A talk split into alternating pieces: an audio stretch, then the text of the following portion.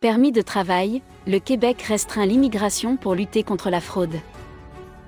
Alors que la province est en proie à un grand manque de main-d'œuvre, elle a décidé de revoir l'accès au permis de travail post-diplôme.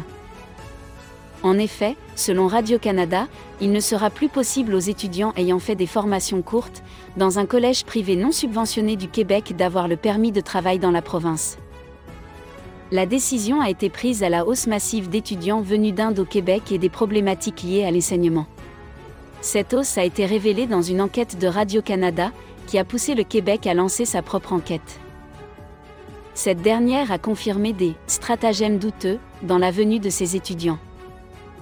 En effet, avec ce procédé, les étudiants payaient près de 25 000 dollars pour suivre une formation courte exclusivement en anglais, qui donnait accès à un permis de travail. Par la suite, bon nombre d'entre eux pouvaient quitter le Québec pour s'installer par exemple en Ontario.